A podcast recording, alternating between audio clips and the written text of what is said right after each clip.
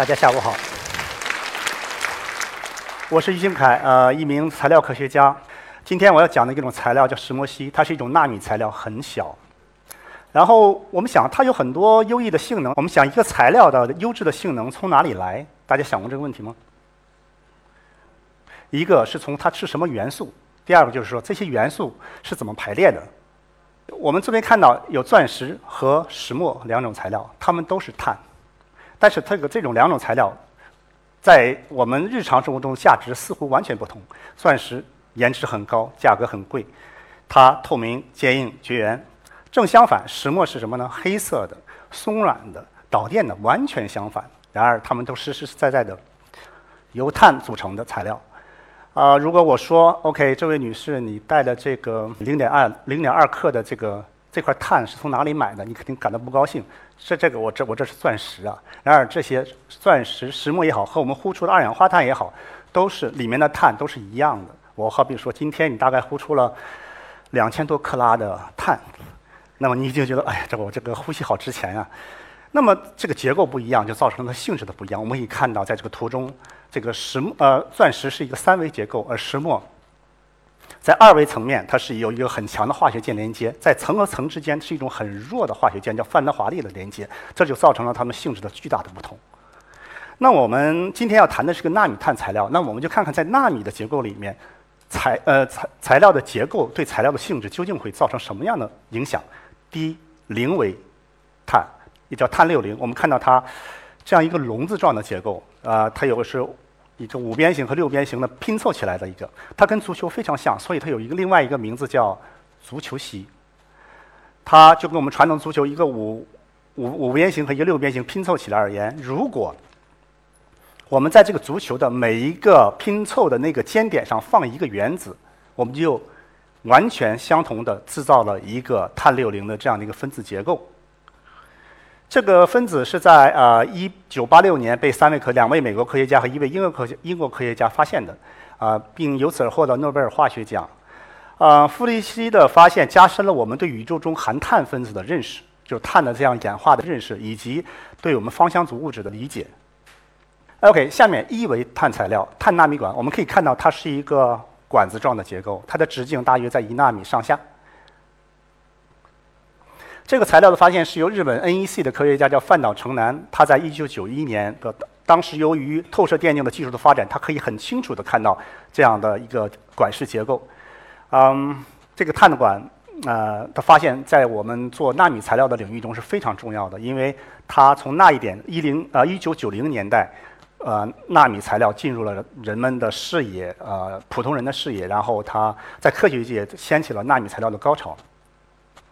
哇哦！而且纳米呃纳米管它有很多奇异的性质，我们似乎觉得碳六零获了诺奖，碳管是不是也应该获得诺奖呢？当然，这个诺奖的委员会它有不同的考虑，但是有一个原因，呃，可能让大家对它有点犹豫。呃，范岛城南发现了碳管的时候，有有有许多人跳出来说：“我早就发现了，呃，我冤枉啊！”有好多团队这样跳出来，最著名的应该是啊。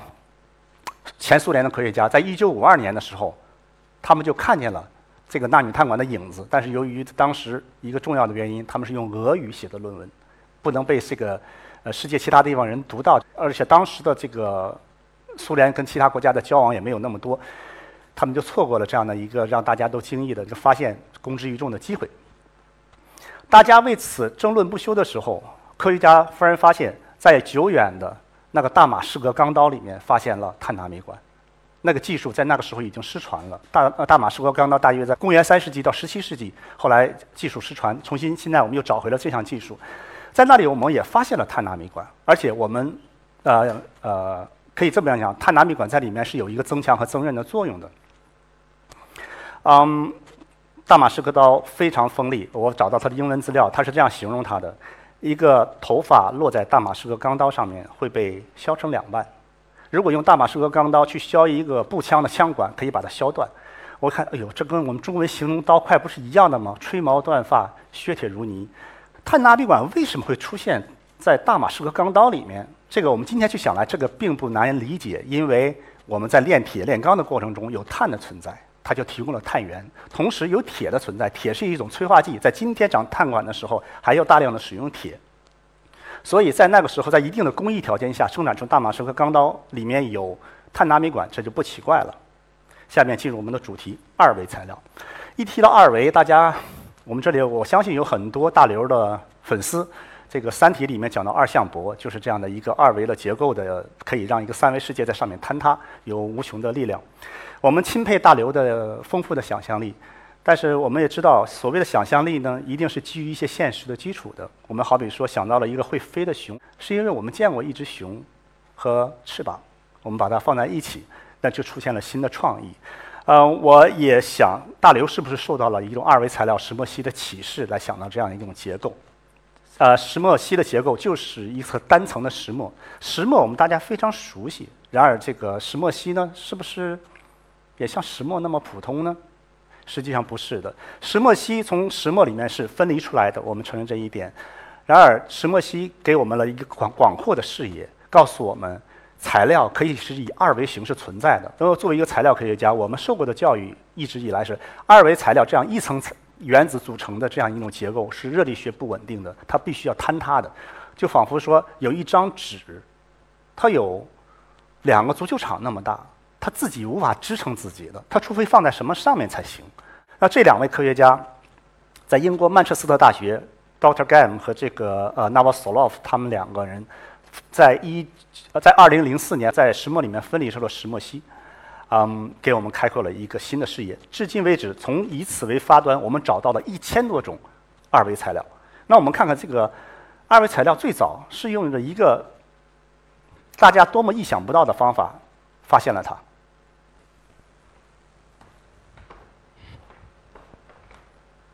Using nothing but graphite and scotch tape, they placed a graphite flake onto the tape, folded it in two, and then cleaved the flake in half.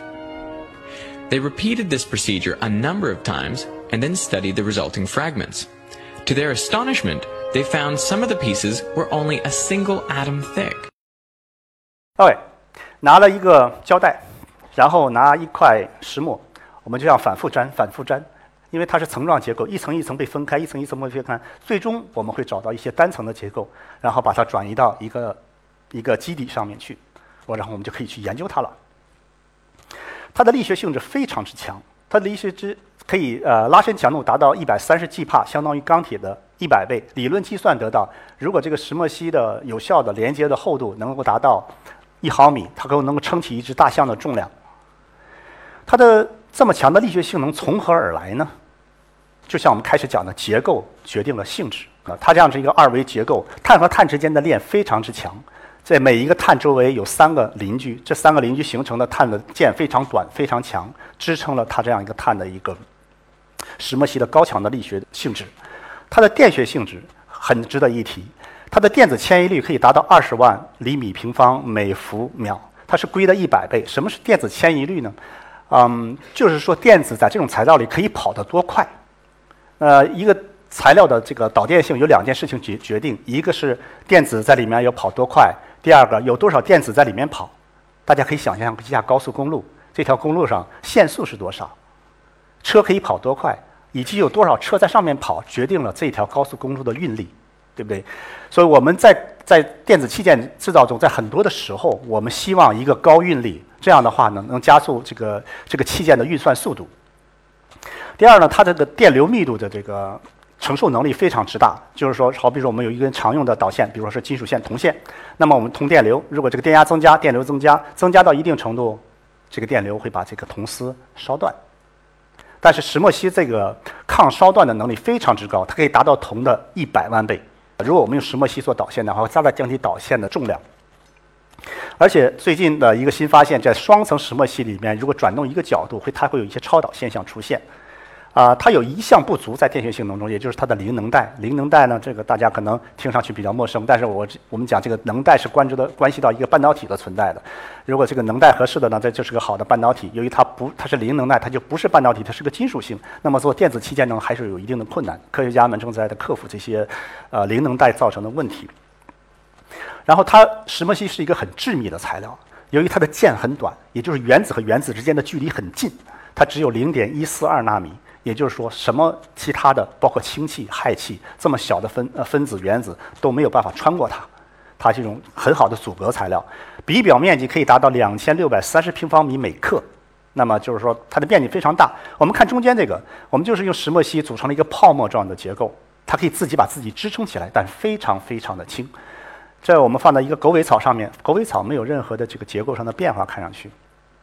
还有，我们可以用这些石墨烯来做一些呃过滤的材料。我们在上面开一些我们能控制尺寸的小洞，那么我们就可以分离不同的气体，比如说或者是液体，比如海水里面的盐的分离，气空气中的液氧气跟氮气的分离。还有它的光的性质，石墨烯呢，因为只有一种碳原，只有一层碳原子，那么它的这个透光率可以达到百分之九十七点七，也就是说一层碳原子可以吸收百分之二十二点三的光。这个是个大呢，还是小呢？这实际上，最从这个光吸收来讲，是一个很强的光吸收。也就是说，大概有五十层石墨烯，我们就可以把光完全吸收，百分之百的吸收掉。我们其他的材料很难，但石墨烯可以，我只用它其中的一层就够了。那所以它有百分之九十七点七的透光率，那这是有很多可用的地方。然后它的导热性质非常好。导热我们知道有两种主要的导热方式，一种叫电子导热，就是我们发现，诶，一个材料如果它导电非常好的话，它的导热往往也很好。比如说铜啊、铝呀，是吧？但是还有一种材料，它的导热是不需要寄托于导电上的，它是靠声子导热。声声子是声音的声，就是说这个啊声波的传播速度对这个东西是有个直接的体现。在石墨烯中，声声波的传播速度可以达到二十二公里每秒，也就是说它有极快的导热速度。好，那我们看看石墨烯是怎么合成的。呃，石墨烯的合成有两种形态，一种是长成石墨烯大面积的薄膜。这个碳在上面组成一个薄膜。我们用什么原材料？什么？往往是一种碳氢气体，比如说甲烷。这个张图里面你们可以看到，中间有一个蓝颜色的，那个代表着一个碳原子；四周红颜色的代表氢氢原子。一个碳带四个氢，于是它落到了我们这个表面上以后呢，它会分解，由于催化作用，它会分解，这些氢气就走掉了，然后留下碳在上面，重组就构成了这样的一个石墨烯结构。我们把它放到一个炉子里面，在高温条件下来做这件事情。我们可以做成小单片，也可以现在这些通过剪内卷的方式长成大的石墨烯薄膜。还有一种非常有用的石墨烯材料叫石墨烯粉体，把它做成粉体。既然石墨烯是石墨中的某一层，我们把它单拿出来，怎么拿呢？为什么不从石墨开始呢？可以的，我们把石墨粉作为原材料，然后。通过氧化这个石墨粉，或者是插层这个石墨粉，把这个层和层之间插进其他的物质，然后把它们分开，这样就得到了石墨烯的粉体。但是呢，这个过程呢是有一点问题的，在插层和氧化的过程中会造成大量的缺陷，那这个石石墨烯的某些性质呢就会下降。在我的实验室呢，我们做成了这样一种东西，还是通过化学气氧沉积的方法，在高温下，在铜的溶液中通入甲烷气体。它就在这个里面形成了气泡，然后在铜的表面形成石墨烯。当这些气泡上升的过程中，携带着这些石墨烯飞出来，然后气泡破掉，我们就收集到了石墨烯。由于石墨烯可以做到高疏水性，就是我们中间图所看的，你看一滴水流在上面就变完全变成了水珠。然后左边呢是用这种性质做成的一个呃水处理的一个机器，啊，它可以把水油及固体悬浮三项分开。在我们最左边的这幅图里面是一个水油悬浮物混合的这样的一个溶液，然后它进入这个机器以后分出来的中间的是纯水，啊，或者处理后的比较干净的水，然后啊右边这个橘色的就是出来的就是油，然后另一个管道出现的就是呃固态的这个颗粒。啊，右边这个我们也看到，它可以做成一个整机，呃，很大，那可以真正的去处理水了。然后重防腐，无论是桥梁工程也好，海洋工程也好，防腐是一个很重要的事情。那个在海洋这个条件下需要重防腐，石墨烯的这个防腐涂料是一种很好的防呃重防腐的一个材料，因为它在里面构建出了一个个复杂的迷宫结构，那些腐蚀性的离子想透过这个迷宫结构要走的路更久，所以它这个腐蚀的这个经历的时间也就越长。还有吸附，我们知道雾霾是个大问题，啊，它对我们健康产生很大的影响。现在最好的我们防雾霾的口罩，除了石墨烯的以外，就是这个 3M 生产的这种 N95 口罩，它是用静电来吸引这个小小粒子的，但是它只能保持一小时的功效，因为在我们的呼吸的水蒸气进出的过程中，静电就被中和掉了，那这样的话它就失去了效度效果。石墨烯的口罩它是靠大笔表面积，然后让气体在里面迂回的走。由于大的笔表面积，它会吸附那些啊颗粒，然后造成长时间的使用而不失效。它可以达到两百个小时。现在这款这个石墨烯口罩市场已经有卖的了。生物失踪，我们知道这个我们就是呃，随着这个人民生活的生活提高，我们对健康也会越来越关注。那么癌症是我们一个特别关注的东西。呃，癌症从一个癌细胞被激活。到长成一个肿瘤，可能只需要几周的时间，非常之快。为了治疗它，我们需要监控它；为了监控它，我们需要看见它，看见肿瘤是怎么分裂的。那用石墨烯做的这个失踪原子啊，非常的好。我们这个看左边这个图啊，这个用石墨烯，这个看到的癌细胞是绿的，它不染色这个正常的细胞，我们就看到这个癌细胞是怎么变化的。我们可以看到呃，这个视频里面中的这个癌细胞是怎么分化的。这个就是实。实时的十秒钟，不是压缩的。实时的十秒钟，癌细胞是怎么分裂的？我们可以看到，这是两个细胞，它们在一起的时候，很快的就变成了四个细胞。那么，呃，有很多种不同的生物失踪的材料，但是石墨烯好在哪里呢？石墨烯这个发光寿命非常长，普通的这种失踪材料，大概从两个小时到一天，它就不再发足够强的光了，不再让我们能看到那些癌细胞是怎么演变的。但是这个石墨烯的，它是一种超稳定结构。你看，我们知道它的键很短，这个化学性质比较惰性，那么它就可以呃，在保持两周到一个月的这样的一个失踪长度，大大方便于我们对呃疾病的诊断和呃跟踪。还有红斑成像，这个比较高端。嗯，石墨烯它由于它有一个比较均衡的红外的吸收的这样一个谱，很少的材料才能达到这样一个功效。我们可以用它这个中红外成像和中远红外同时成像都可以。我们可以看到这个两张黑白的图，这里面一个人拿着一个电烙铁，这个电烙铁大概几百度的这样一个电烙铁，电烙铁发出的光它温度很高，三四百度，那么它这是一个中红外的波段，人体发出的一个是远红外的波段。那这种石墨烯的这个。红外的这个成像可以让两个波段同时呈现，也可以让只让一个波段呈现。上面呢就是只看那个电烙铁，下面就是人和电烙铁都看到，那就对人的监控、对发动机的监控，对吧？它都会呃有一个特殊性在里面。还有热管理，热管理是这个像加热呀，它这个散热呀，它都可以在我们的实际生活中已经开始应用了。加热的地板，加热的服装。OK，嗯，下面我想谈一些思考，又回到我们原来的问题，就是我们最开始提出了三个问题嘛，有一个是新材料之王的问题，石墨烯能不能称作新材料之王呢？它有这么多美妙的性质，我觉得为时还早。这个，因为之所以能称王的话，那么它一定是在这个有掌控力的、有支配力的，在这个时代里，它是一个最重要的影响着我们生活的材料。在人类的历史上，实际上这种材料并不是很多，对吧？第一个，我们都知道它是石头。因为它命名了一个时代——石器时代，它是我们最早使用的一个工具。然后呢是青铜，对吧？到了青铜时代，嗯，再往后就是钢铁，再往后塑料、硅、黄金。因为黄金奠定了各国的货币基础，然后使大家做生意成为可能。我想，只有这些材料目前才能成为王。但石墨烯目前还不能成为王，它会未来会不会成为王呢？我觉得还是有可能的，这要看这个这个行业是怎么下面是怎么发展到哪一个方向去。啊，现在我们暂且可以把这个石墨烯不能成王的管叫王储也是可以的。啊，现在啊，石墨烯在中国经过了一个热潮，现在啊到了哪一个阶段呢？我们看这个新技术成长规律，它是一个从起始到一个高期待，然后往下走，它必然要往下走，这是一个基本规律。然后到了一个低点以后，开始稳步向上升，然后达到了一个平台。要到那个时候，真正的才能进入我们的生活。啊，有的人在这个石墨烯究竟走到哪个阶段？那不同的人是有不同的观点的。有的人说它正在往下走，有的人说它已经到了低谷，有的人说它已经开始回升了。无论到哪个阶段，我个人而言，个人观点，我觉得石墨烯是值得我们期待的，它未来一定有很大的作为。嗯。